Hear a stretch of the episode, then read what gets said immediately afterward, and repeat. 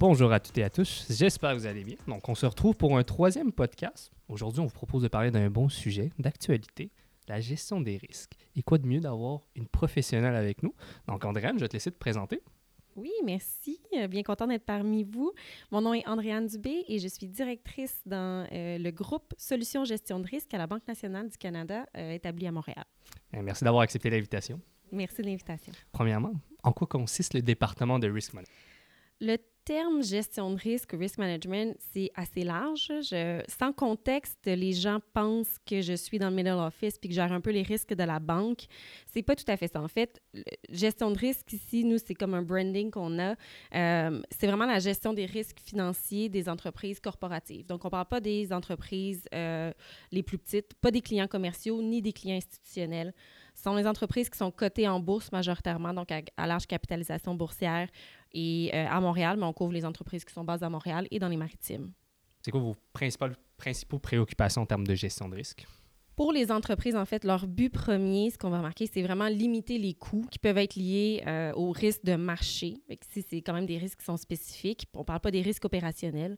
Et également réduire la volatilité dans leurs résultats. On se doute qu'une entreprise que, dont les résultats fluctuent euh, à chaque publication fin de trimestre, puis que la volatilité dans l'action, c'est moins désirable, si on veut. Donc, nous, on va venir les aider vraiment à réduire euh, les fluctuations liées à ça avec divers instruments puis diverses stratégies. Parfait. Euh, peut-être nous parler un peu des étapes, le processus dans lequel comment vous fonctionnez pour justement arriver au résultat de la gestion du risque? La première étape, c'est d'aider les clients euh, à l'identification du risque. Donc, la majorité ont une équipe à l'interne. On, parle de grosses entreprises, donc ils ont vraiment un côté euh, volet toute gestion financière, même trésorerie. Mais l'identification du risque est la première étape. La quantification du risque également. Puis après, on va les aider dans la mise en place d'une politique de gestion des risques qui va venir mitiger tous ces risques-là. Euh, si elle n'est pas déjà en place. Sinon, on va leur faire part aussi des meilleures pratiques qu'on voit au sein euh, de, des industries dans lesquelles elles évoluent. Mais pour la politique en tant que telle, on va regarder, puis là, on, on rentre quand même dans les détails, mais on va regarder un ratio de couverture. Donc, est-ce qu'on veut vraiment couvrir tout le risque? Euh, ça va dépendre, en fait, selon les cibles, selon les marges de profit, la capacité à modifier les prix, les compétiteurs. On va regarder également l'horizon de couverture. Est-ce que c'est possibilité d'ajuster les prix, disons? Est-ce que, est-ce que les entreprises ont la visibilité sur leur flux monétaire? Qu'est-ce que l'environnement concurrentiel fait également? Puis, on va finalement les accompagner dans euh, tout le, le monitoring juste continue, voir si la politique est, est effective, puis s'il faut y apporter des modifications. Ce processus-là, il prend combien de temps à peu près? Ça varie, dans le fond. Quand on commence une relation avec un client, euh, ça peut être quelques meetings, donc ça peut être, euh, disons, dans les entreprises qui sont super agiles, ça peut être une question de semaine. Dans certaines entreprises, on va parler directement au trésorier, au CFO. Les entreprises qui ont une, équipe de trésorerie, généralement, il faut attendre les prochains boards, parce que ça, il faut que ça soit approuvé à, des niveaux qui sont très seniors. Euh, ça peut prendre dans, de quelques semaines, à, je dirais, il y en a qu'on travaille pendant un, an là, à essayer d'établir cette politique-là. Est-ce qu'on peut voir ça un peu comme les audits? Donc, c'est accepté par le conseil d'administration, mais à ce niveau-là, quand vous calculez les risques, est-ce qu'il y a une limite d'année qu'elle peut faire avec, que l'entreprise peut faire affaire avec la même institution financière? Ben, la limite d'année, je dirais, la relation à la base ne vient pas nécessairement de nous des solutions qu'on va proposer. La relation bancaire avec les entreprises va venir du lending, donc des prêts qu'on va leur faire. À ce moment-là, euh, au niveau du prêt bancaire, il y a souvent des expirations, dans le sens où l'entreprise va vouloir avoir, euh, disons que ça va être soit une marge ou un prêt à terme sur un an, deux ans, trois ans. Donc, les politiques, ou, ce, que ça va nous permettre de faire, nous, on va quand même être limité par ça. Mais après ça, on s'entend que c'est généralement, si tout va bien, on le souhaite, renouvelable à chaque échéance. Donc, c'est des relations qui sont finalement en perpétuité. Mais au moment mettre des stratégies en place, dépendamment des besoins, je dirais que la majorité des entreprises vont fixer de 0 à 3 ans parce qu'on s'entend qu'on veut gérer des risques financiers. Il y en a beaucoup de court terme, il y en a du plus long terme, puis ça va varier d'industrie en industrie. Une industrie qui est dans la construction va peut-être avoir des projections euh, très euh, justes des, des, des, cash flows à venir pendant les trois prochaines années. Ça, c'est réaliste. Ou des contrats à long terme, des 10 ans. On le voit aussi dans les projets euh, Project Finance et tout ce qui est énergie renouvelable. si on veut, on peut aller jusqu'à 30 ans. C'est des besoins spécifiques. Pour des besoins opérationnels récurrents, On va s'en tenir à du court terme si on veut, mais ça va être, euh, dans le fond, il va y avoir un, un roulement qui va s'effectuer dans la, dans la révision des hedges. Parfait. Dans ce long processus, vous travaillez avec quel autre département ou unité de la banque? Dans ce processus-là, dans le fond, la euh, notre partenaire principal, ça va être les gens de corporate banking, donc les, les banquiers corporatifs, les gens qui vont accorder les prêts euh, à la base. Donc, euh, la relation avec les clients, c'est vraiment important. Je dirais que c'est difficile d'arriver puis d'essayer de dire parce que ce que je fais, la gestion des risques, c'est souvent perçu par les compagnies comme étant bon, ben nous, on a besoin d'argent, mais après ça, on va voir comment on peut travailler avec vous. Donc, si on n'a pas la volet, si on n'a pas le volet, on a besoin d'argent, prêtez-nous-le. Ça arrive avec des relations qu'on puisse arriver à, quand même transiger avec des compagnies. Par contre, c'est euh, primordial. Puis aussi, pour faire la gestion des risques, on utilise beaucoup d'éléments dérivés, d'instruments de, dérivés, pardon ça nécessite une ligne de crédit. Donc, on s'entend dans un instrument dérivé, que ce soit un contrat à terme, que ce soit une option. une option, c'est peut-être moins le cas, mais un contrat à terme, c'est un contrat. Donc, légalement, il y a aussi un mark-to-market qui est associé. Il y a une partie qui peut perdre de l'argent, une partie qui peut gagner de l'argent.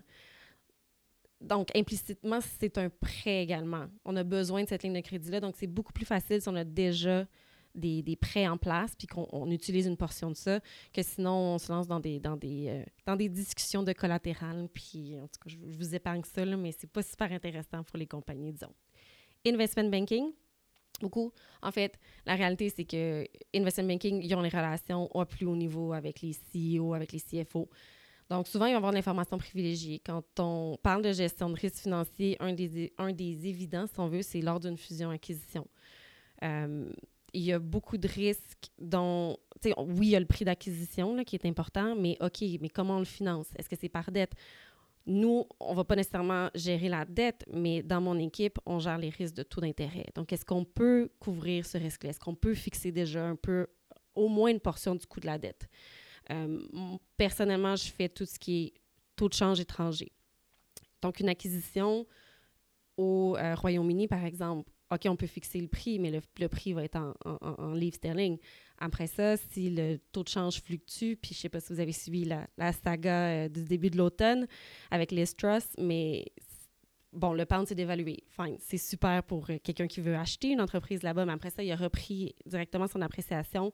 Ça vient causer énormément de volatilité. Là, on parle de prix d'achat qui peuvent carrément plus faire de sens avec la volatilité dans les marchés euh, du taux de change.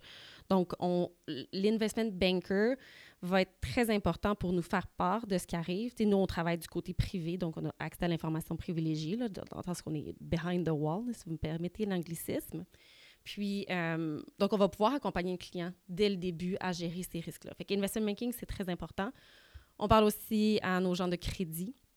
Euh, c'est des cas particuliers souvent qui sortent de l'ordinaire, mais on a beaucoup. Euh, c'est souvent le crédit nous empêche de faire des choses et nous on pousse pour le faire. C'est toujours la, bonne vieille euh, dynamique.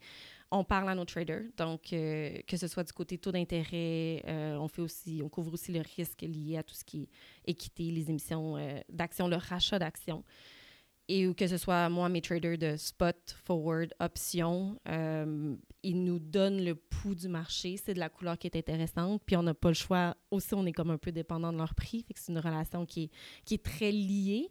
Euh, puis finalement, je dirais structuring, qui est une équipe qui existe, j'imagine, dans la plupart des banques. En fait, nous, ce qu'on a fait, c'est qu'on a regroupé un peu les meilleures pratiques, les meilleures solutions, parce qu'on a souvent des solutions qui vont incorporer, euh, oui, des options, du terme, des, fois des, ratios, donc euh, du levier, là, pour dire le mot, le mot tabou. Structuring, c'est plus des gens, je dirais, avec un background en ingénierie financière euh, qui font les stratégies, donc euh, qui, mais qui font à travers la banque pour tous nos clients, puis qui vont nous partager les meilleures pratiques. Euh, puis dans différents contextes de marché, il y en a qui, qui price mieux que d'autres ou qui font plus de sens. Donc vraiment, ils vont centraliser le tout, puis ils vont nous aider à, optimiser un peu les solutions qu'on propose aux clients. Fait que Structuring, on a une relation également très étroite avec eux. Puis on décide d'y aller encore avec l'exemple du taux de change que tu m'as mentionné, c'est quoi qu'une stratégie que tu pourrais offrir un client qui se dirige vers une, justement une acquisition en Grande-Bretagne? Euh, on regarde beaucoup la certitude de l'acquisition parce que dans il y a comme un processus décisionnel dépendamment de où l'entreprise est rendue dans ses accords. Fait si c'est juste est-ce qu'on contemple une acquisition ou est-ce qu'on signe demain matin ou est-ce que on sait que le board va approuver l'acquisition? On va utiliser des instruments qui sont différents. Ça peut partir de simplement euh, l'achat d'une option d'achat sur le GBP, donc l'achat d'un call sur le GBP, qui peut être loin, out of the money pour, pour, utiliser les termes financiers, pour sécuriser un pire taux d'achat. Ça, contractuellement, une fois que la prime est déboursée, avec un, un strike qui est vraiment out of the money, ça vient réduire beaucoup le prix. Parce que c'est rare les compagnies qui veulent dépenser de l'argent pour se couvrir pour le risque. Souvent, on va, faire des stratégies plus comme des, des contrats à terme ou à, à, la mise en place, il n'y a aucun échange de, de notionnel, il n'y a rien, il n'y a, a, pas de prime, il n'y a rien. Donc, l'achat d'options, pardon, ça peut être intéressant quand il y a peu de certitude. Après ça, on va essayer de faire des stratégies qui vont essayer de se convertir à, des forwards, mais profiter des, des, mouvements de marché. Euh, donc, euh, ça peut être, par exemple, un contrat à terme qui est initialement peut-être à un taux pire que ce qu'il y aurait dans le marché. Par contre, si un certain seuil, un certain niveau est atteint, mais ça se transforme en purement en call. Donc, on vient bénéficier de la volatilité, puis on le fait sur des petits montants, pas, tout sur, pas sur tout le montant d'achat, mais juste pour bâtir une position. Euh, à mesure que le degré de certitude euh, grandit dans l'acquisition, on va peut-être plus tendre vers des contrats à terme ou des colliers, dépendamment de si on voit qu'il y a, comme un jeu que, l'entreprise est, est, prête à, à, faire face. Puis de plus en plus, on voit aussi, euh, et vous en avez peut-être parlé euh, en, bien ou en mal, mais les instruments de contingence, donc un contrat euh, à terme qui est en place, mais que si jamais l'acquisition n'a pas lieu pour quelque raison, il n'y a plus aucune, plus aucune obligation de la part du client. Donc, c'est un risque qui est assumé par les banques et, bon, price en conséquence, mais on peut utiliser également ces instruments-là. Dans une fusion-acquisition, le rôle de la banque, premièrement, va, offrir des services d'IB, donc font toute l'évaluation, etc. Votre département, eux, va se charger de proposer des stratégies qui vont vraiment minimiser le risque autant pour l'entreprise et pour la banque ou uniquement pour la banque? Pour l'entreprise majoritairement, en fait. Parce qu'on regarde, pour eux, dans le fond, il y, a, différents volets. On peut être le financial advisor, direct, on, peut, on carrément conseiller la compagnie. On peut être impliqué dans le prêt aussi bancaire. Euh, c'est des services qui sont complémentaires. Pour l'entreprise, le but va toujours être de minimiser l'entreprise. C'est lui notre client. C'est les risques, c'est de minimiser son coût d'emprunt, euh, le coût de son financement du côté des taux d'intérêt. Puis du côté FX, ben, c'est minimiser le coût d'achat de tout ça. Donc, euh, ça va vraiment être dans l'intérêt du client. Mais des fois, les deux sont conjoints. C'est-à-dire que si euh, on sait, par exemple, qu'un ratio d'endettement maximal est sur le, sur le point d'être atteint pour la compagnie, on va il y a comme des limites qu'on doit imposer parce que si tu peux pas t'endetter plus que X, ben ça représente sûrement un taux de change qui existe. Donc le risque est bien réel. Puis là après ça c'est comme pas dans l'intérêt de la compagnie de s'endetter davantage ni celui de la banque. Mais en premier lieu, c'est vraiment le risque d'entreprise puis on vient travailler avec l'entreprise directement avec nos partenaires internes. On a vu un peu avec euh, comment minimiser le risque au niveau des entreprises, mais aussi à la banque. Mais pour des particuliers, on va dire des investisseurs, est-ce que tu as quelques trucs? C'est difficile de réduire, euh, de minimiser l'exposition de la banque. C'est-à-dire que nous, si on regarde d'un point de vue bancaire, la façon de pas avoir de risque, de minimiser les risques, en fait, c'est qu'on n'aura pas de rendement. T'sais, nous, on pourrait prendre, quand on transige avec des clients, on pourrait systématiquement prendre la position inverse dans le marché en fait. on viendrait offsetter complètement, peu importe la marge, on la sécurise, on passe à d'autres choses. Par contre, moi, mon volet, c'est je suis du côté vente, donc je, part, je deal avec les clients, on, fait les transactions. Après ça, le risque est dans tout le portefeuille de nos traders. On a des traders de spot, de forward, d'options qui gèrent différentes portions de...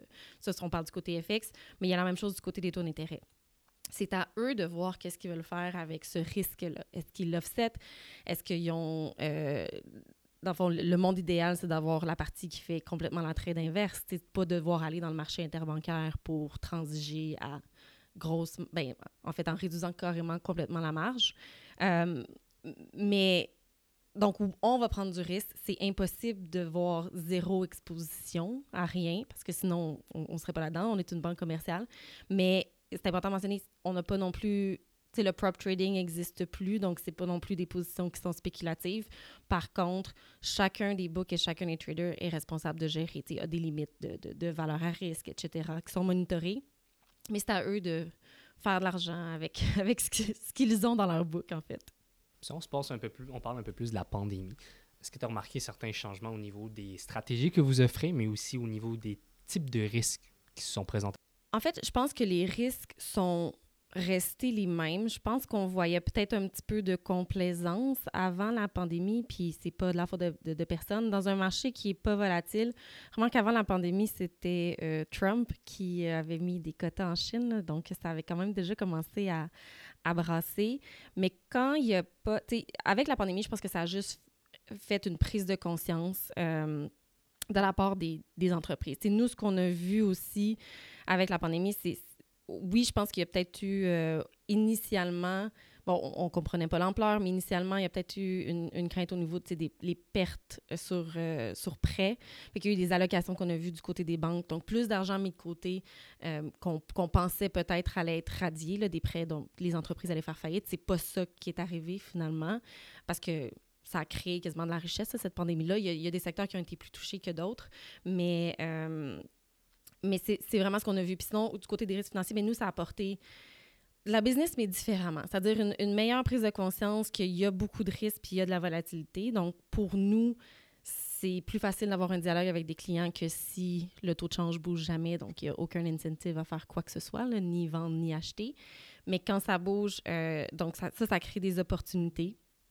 Puis, euh, mais ça, ça, a amené un petit peu de prudence chez nos clients, je dois l'admettre, puis peut-être réviser la politique de gestion de risque, revoir les limites en place, fait les accompagner là-dedans, puis vraiment faire les calculs, euh, vraiment montrer que, comme quoi, on, on fait pas d'instruments spéculatifs avec les clients. C'est vraiment dans le but. C'est souvent du edge accounting, donc c'est souvent, il faut que ça soit. Euh, faut que ça apparaisse, faut que ça vienne vraiment réduire la volatilité de leurs états financiers. je pense que ça, ça a une recrudescence euh, qu'on a vue. Mais pour nous, la pandémie, en fait, ça a juste créé une opportunité d'avoir d'autres discussions avec les clients. Là. Passons dans un volet un peu plus, euh, je dirais, pas préférable, mais un de mes favoris, un peu plus d'actualité financière. On peut voir un peu de ton point de vue en tant que professionnel. Tu nous, mon, tu nous expliquer un peu qu'est-ce qui fait bouger autant les marchés présentement? Oui, euh, en fait, ce qu'on remarque, dans le fond, il y a comme des c'est sûr que dans les deux dernières années, bon, c'est je dis deux dernières années, c'est maintenant trois dernières années, c'est la pandémie avec tout son lot de tout ce qu'elle a amené. Initialement, c'était un assouplissement monétaire pour essayer de, se sortir de l'impasse puis de, limiter un peu euh, les, impacts négatifs sur les compagnies. Maintenant, on est à l'inverse. Donc, on est dans, un dans une politique de resserrement monétaire. Donc, le nerf de la guerre, puis vraiment dans la dernière année, puis qui continue de l'être du moins pour le prochain trimestre, on s'attend à ça. C'est vraiment les politiques monétaires des banques centrales on a vu, bon, c'est la Fed qui, tire un peu, euh, un peu tout le monde, mais euh, chacune, euh, quand on regarde autant de la Banque du Canada, la Banque d'Angleterre, la Banque centrale européenne qui, revient de plus en plus un peu sur le, sous le, spotlight ces temps-ci, ça va vraiment être de voir jusqu'où les taux vont monter, puis est-ce que finalement ça va créer une récession ou non. je pense que ça va l'intérêt, le focus va un peu shifter de, bon, est-ce que la Fed va monter de 50 ou 75 points de base à on est rendu là, on s'atteint une pause éventuelle, combien de temps ça va continuer, puis c'est quand est-ce qu'on va commencer à vraiment voir l'impact sur la consommation, euh, sur la fameuse inflation qu'on s'attend tous à ce qu'elle redescende, mais est-ce qu'elle va être sticky ou non? je pense que ça va shifter vers est-ce que la récession va avoir lieu ou non? On commence à voir les résultats des euh, des, grandes banques américaines puis des entreprises. Fait qu'on devrait voir un impact au niveau des résultats, mais ça va être ça qu'il va falloir regarder, je pense. Et personnellement, et je pense qu'on va l'éviter la récession, mais euh, parce qu'il y a juste trop d'argent dans le système. Mais ça, ça va être vraiment le point numéro un à regarder. Il y a la guerre en Ukraine qui, même si on est rendu malheureusement peut-être un peu moins, ben, je veux pas dire blasé, mais on, le suit avec un petit peu moins d'intérêt, parce que finalement, on se rend compte que le, oui, ça a créé peut-être l'incertitude au niveau de tout ce qui était commodité énergétique majoritairement, avec ce qui se passe finalement en Europe, qu'il n'y a pas nécessairement de, de, de, de, grandes périodes de froid, puis que c'est correct, on ne manquera pas de pétrole ni de gaz naturel. Je pense que c'est moins un souci, mais ça l'était beaucoup. Donc, l'évolution de ça va rester à surveiller de près parce que ça influence la géopolitique, mais les relations mondiales en général.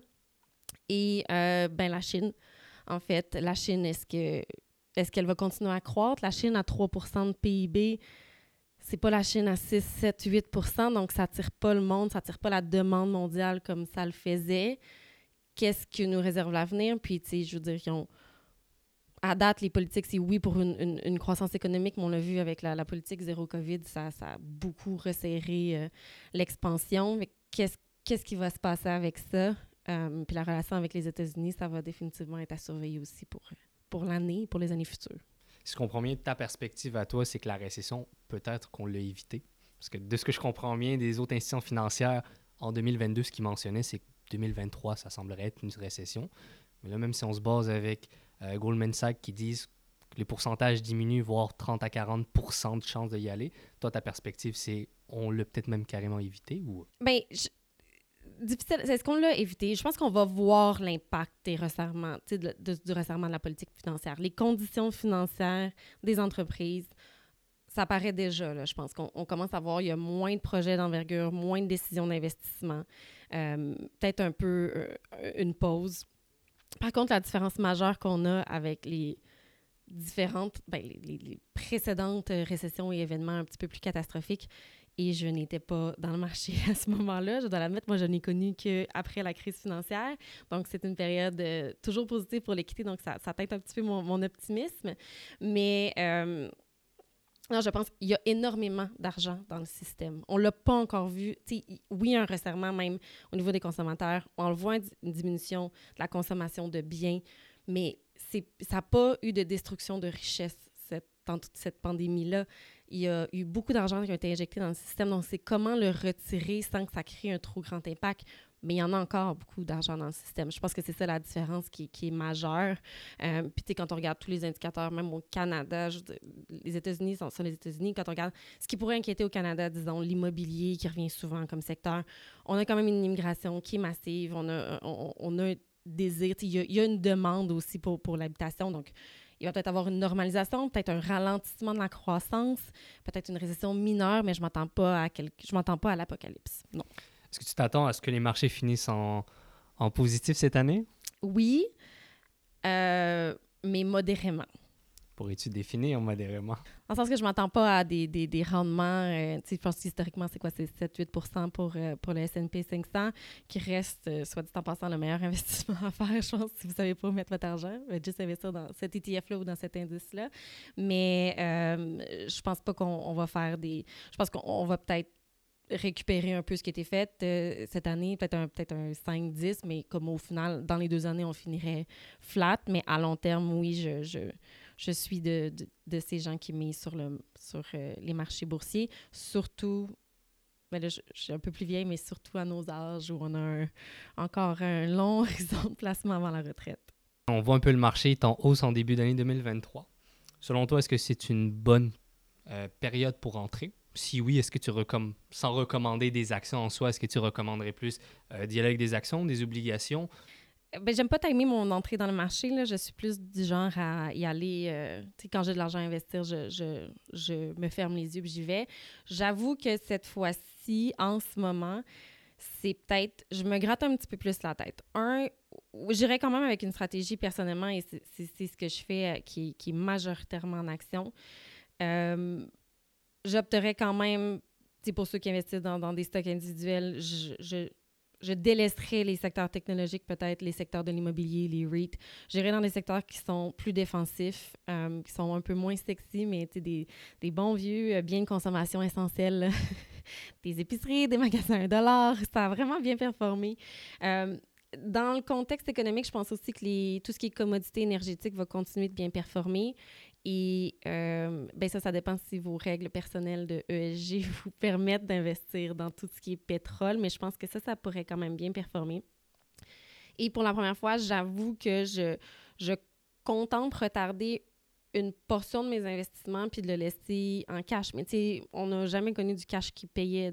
on n'a jamais eu de, de, compte à intérêt euh, élevé. maintenant, c'est possible d'avoir soit des CPG, je sais que c'est pas sexy, mais tu sais, d'avoir du 4-5% ou d'avoir même des juste un.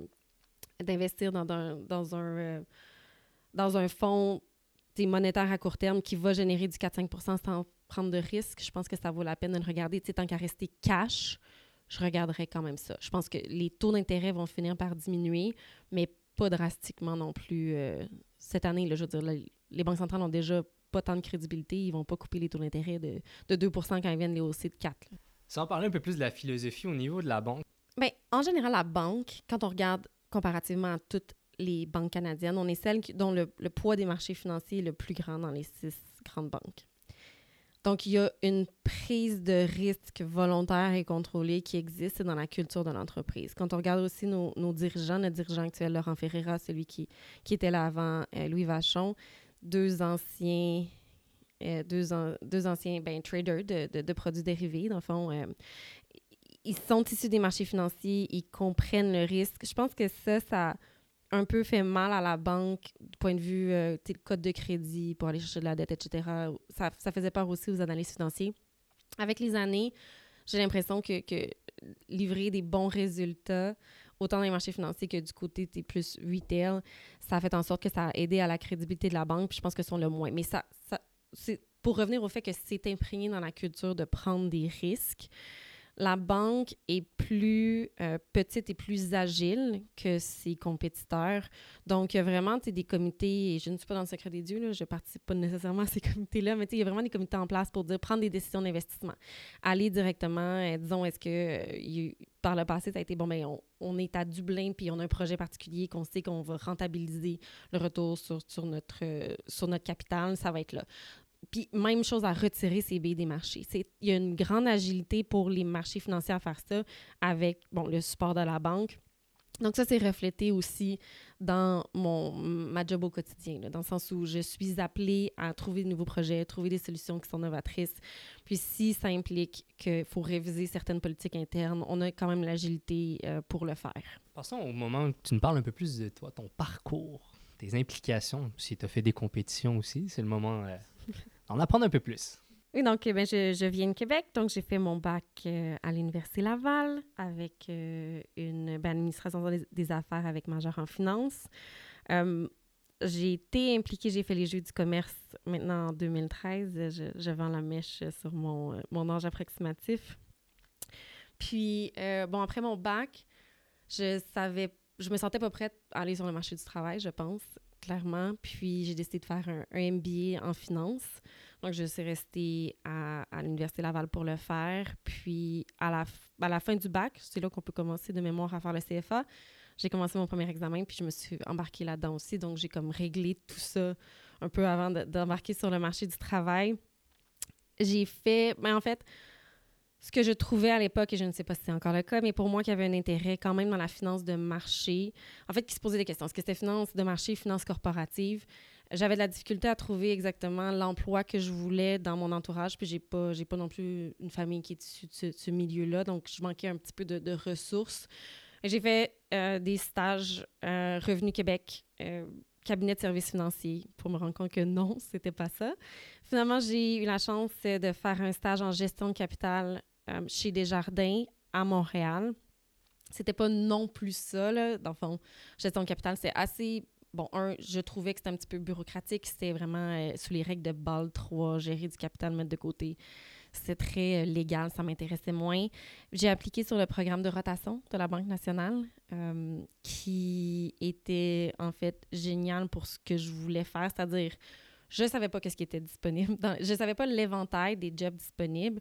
Puis, euh, j'avais un petit peu des capacités. J'avais autant d'intérêt pour la finance de marché que la finance corporative, comme j'ai mentionné. Fait pour moi, ça a vraiment été comme la révélation. Euh, c'est, il a changé un petit peu. Là, dans le temps, c'était un an, euh, formation continue l'été, juste pour pallier peut-être aux lacunes. On avait tous différents backgrounds, pour mettre un peu tout le monde sur le même pied d'égalité. Puis après ça, aller s'asseoir avec euh, la majorité des desks, euh, donc des équipes, à la Banque nationale, mais autant à Montréal, Toronto que Calgary, à coup d'une semaine ou deux avec les différentes équipes, puis voir qu'est-ce qu'ils faisaient autant en sales and trading qu'investment banking. Donc ça, ça a été assez révélateur pour moi. Puis le but du programme de rotation, c'est d'avoir un job permanent après.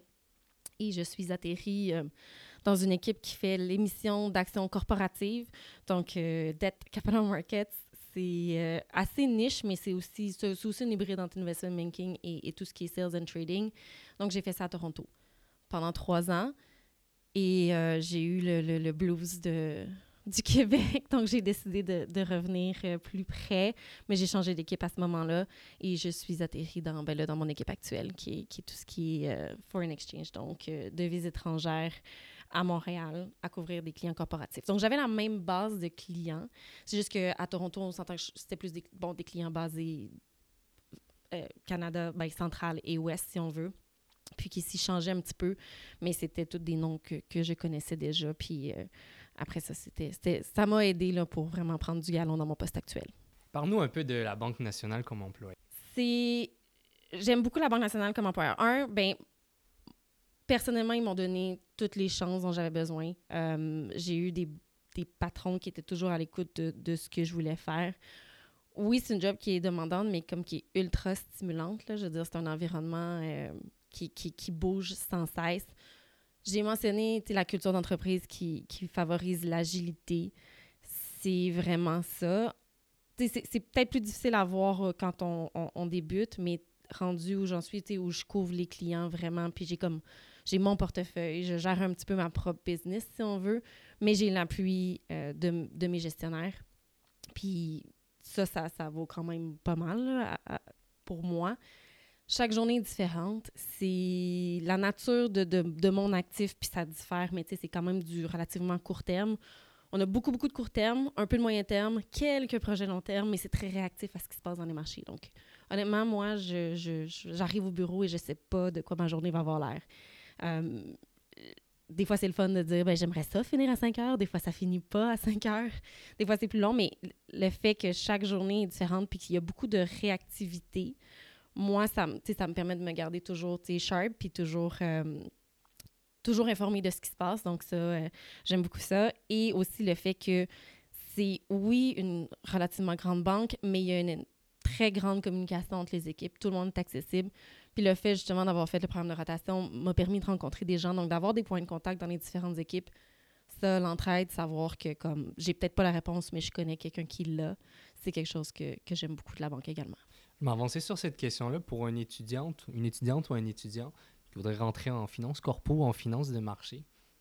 Quel conseil lui donnerais-tu? D'essayer d'avoir toutes les expériences possibles. Honnêtement, c'est difficile. Je, comprends pour avoir été là que l'éventail des postes disponibles, je veux dire, on essaye d'être piqué. Le but, c'est de commencer avec quelque chose, honnêtement, puis de bâtir à partir de là. Parce que, un, ça permet de savoir, au-delà de savoir qu'est-ce qu'on veut, qu'est-ce qu'on veut pas, puis je pense que c'est super important dans une carrière, mais développer petit à petit des expériences. Donc, euh, oui, le volet emploi, le, les stages qu'on est capable de décrocher, euh, mais beaucoup le volet implication. Dans mon cas, euh, oui, les jeux du commerce ont aidé. Oui, après ça, je parlais de. j'ai fait un autre concours d'études de cas quand, quand j'étais au MBA qui a aussi aidé, non seulement à devenir meilleur dans, mes interactions avec les gens, bâtir ma confiance, puis pouvoir me vendre mieux en entrevue aussi. On s'entend que c'est ça. Euh, puis c'est ce qu'on cherche. Maintenant, je suis impliquée plus dans les programmes de recrutement. Puis c'est pas d'avoir la personne qui a toute l'expérience nécessaire. C'est une combinaison de d'aptitude, de place à amélioration, puis de désir de travailler. C'est sûr que ça aide d'avoir l'expérience, puis j'encourage tout le monde à essayer.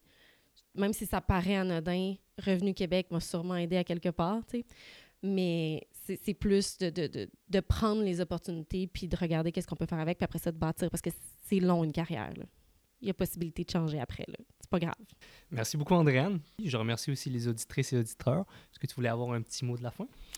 Bien, merci d'avoir pris le temps. Je veux juste peut-être mentionner, euh, parce que je sais que c'est un petit peu abstrait, là, toutes les opportunités qu'il y a dans les marchés financiers. Euh, parce que le recrutement se fait beaucoup à l'avance. Donc, juste réitérer un petit peu les programmes qui sont en place, puis les bourses différentes pour, euh, pour que ça soit sur votre radar euh, quand, quand, vous verrez ça passer sur le site de, placement. Donc, il y a un programme de bourse qui est Diversité, dont le lancement va être fait le 6 février 2023. C'est la 15e édition. Celle-ci est commanditée par notre co-chef des marchés financiers, Denis Giroir. C'est pan-canadien, donc ouvert à tous les groupes de la diversité. Je sais que par le passé, c'était uniquement, je pense, pour les femmes. Euh, ça offre aux étudiants la possibilité d'obtenir une bourse de 10 000 pas banal, jumelage avec un mentor, puis opportunité de stage en sales and trading. Ou en Corporate Investment Banking. Et ça, ça se ferait dans le fond pour l'été 2024, mais euh, il y a de la flexibilité. Le programme va être affiché sur le site de la Banque nationale euh, Carrière, sur le portail de l'Université Laval également. Programme de stage 2024, parce que l'on a complété le 2023, je sais, ça va vite. Lancement donc à l'automne 2023. Et ça, c'est dans le fond, c'est la porte d'entrée, je dirais, pour même pour le programme de rotation dont je parlais. Donc, c'est vraiment euh, une opportunité d'atterrir dans une des équipes, encore une fois, Sales and Trading ou euh, Corporate and Investment Banking. Puis, ce qui est bien, dans le fond, c'est que même tous les étudiants euh, participent à des ateliers de Lunch and Learn. Il y a beaucoup de réseautage qui est fait tout au long de l'été. Donc, ça, c'est une belle opportunité. Puis, à la fin de tout ça, ben, je sais qu'il y a beaucoup d'appelés, peu d'élus, mais le programme de rotation pour moi, pour avoir une idée de ce qui se passe, que ce soit, tu sais, puis je dis la Banque nationale, mais il y en a à la Caisse de dépôt. Il y en a dans quel... Ça vaut la peine de regarder parce que ça donne vraiment un bel aperçu euh, des perspectives de carrière dans les entreprises qui les offrent. Donc, euh, voilà. Merci. On va pouvoir mettre euh, le site Internet en, en petite note pour avoir accès aux différents stages. Je te remercie beaucoup, Andréane, encore. je vous remercie encore une dernière fois les auditrices et auditeurs et on se voit à la prochaine, au prochain podcast. Merci.